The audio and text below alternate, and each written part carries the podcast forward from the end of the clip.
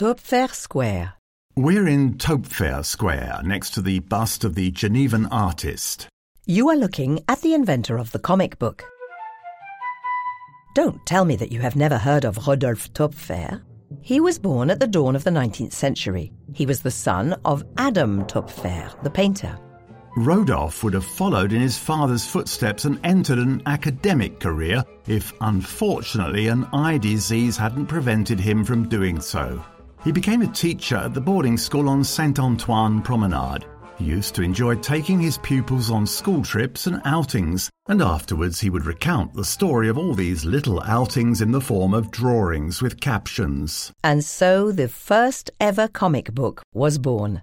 Christian Vellas is a Genevan history expert. There were very different characters and captions, and it was very funny, extremely comical, full of humour. And he was the first to do something like this. An admirer presented one of his first albums to Goethe, who was very excited by this new art form and sung the praises of Töpffer throughout Europe, and that's how Töpffer's career began. He went on to write many other comic books, and they are all little amusing masterpieces. But he's not the only famous person in this district. A century after Töpffer, Ernest Ansermet would set up home in Rue Bellot, not far from here, in number 11, a maths teacher and music lover. A great conductor discovered by Diaghilev, for whom Ansermet would conduct his famous Russian ballets. He would later create the Orchestre de la Suisse Romande, literally the orchestra of French speaking Switzerland, and was its tenured conductor until 1967.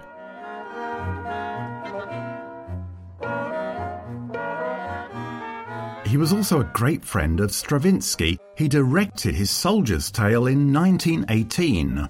And he would often accompany the composer to Mass in the Russian church, whose domes you can see from here. The church is the oldest building in the Tranchées district. It was James Fazy's idea to give each religious denomination a plot of land to build a place of worship. Christian Vellas.